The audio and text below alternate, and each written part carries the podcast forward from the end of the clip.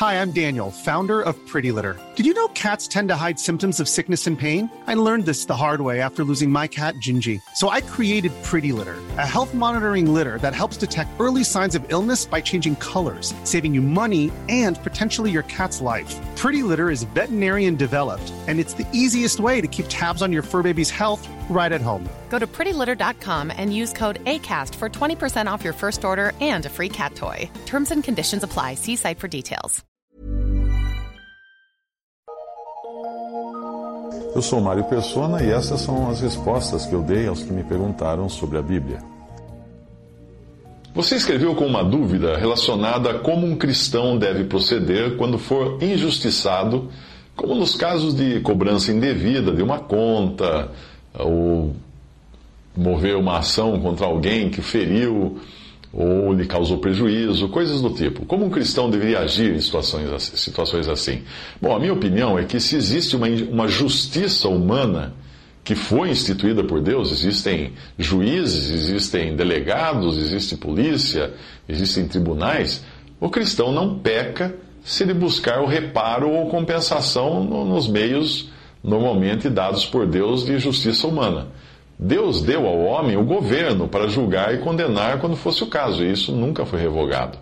No início, Deus já havia dado a Adão o privilégio de nomear os animais e de administrar a criação de Deus.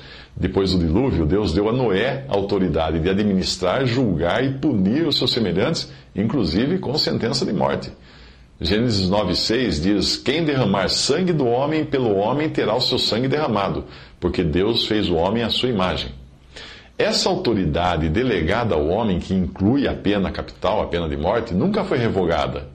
Em Romanos 13, uh, ah, diz que a autoridade humana é ministro de Deus para o nosso bem e que não é em vão que ela traz a espada, ou seja, a autoridade tem o poder de punir, inclusive com pena de morte quando necessário, porque é para isso que serve uma espada.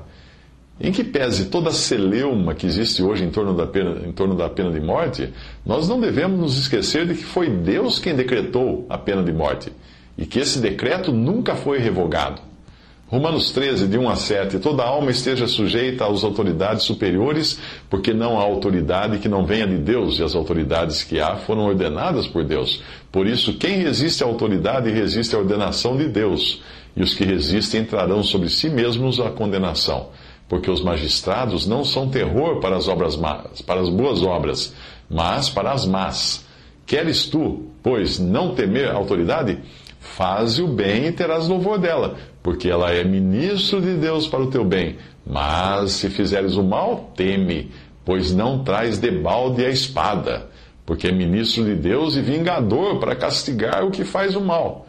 Portanto, é necessário que lhes estejais sujeitos, não somente pelo castigo, mas também pela consciência.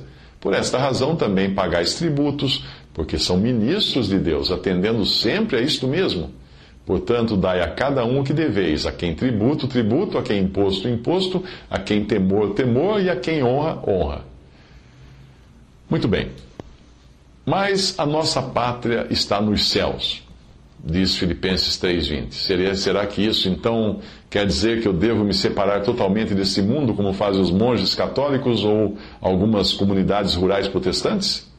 O cristão deve sim viver separado do mundo no sentido moral da coisa, pois é impossível ele sair do mundo fisicamente. Como disse alguém, o problema não é o barco estar no mar, mas o problema é quando o mar entra no barco. Se você prestar atenção, verá que todas as atividades dos cristãos no Novo Testamento acontecem em cidades, não na zona rural. Até mesmo as diferentes assembleias eram identificadas pelo nome das cidades onde elas estavam. A posição do cristão, portanto, no mundo deve ser entendida quando nós vemos o que Deus ordenou aos judeus que foram exilados na Babilônia, que era um território inimigo.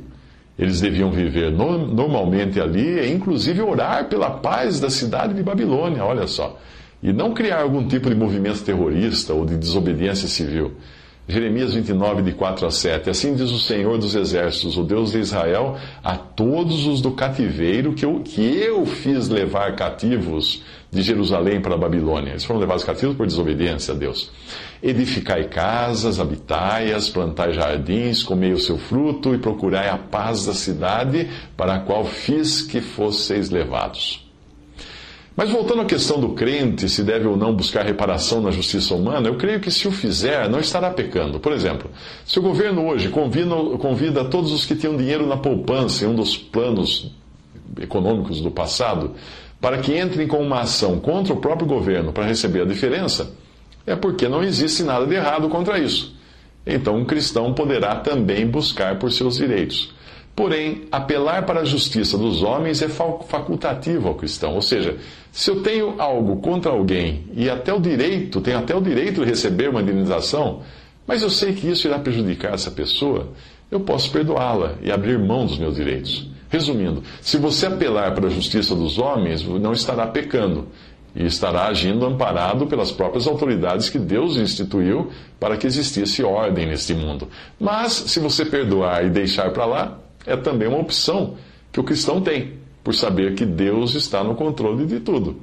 Eu sempre me lembro de um caso que eu li uma vez de uma enfermeira crente que trabalhava num hospital muitas horas a mais do que ela deveria e sem receber hora extra. Alguém viu a injustiça que, a empresa estava cometendo contra ela e comentou indignado para ela: Você não pode deixar isso acontecer, até Deus está vendo que é uma injustiça o que estão fazendo com você. Aí a enfermeira calmamente respondeu: Pois é, Deus está vendo.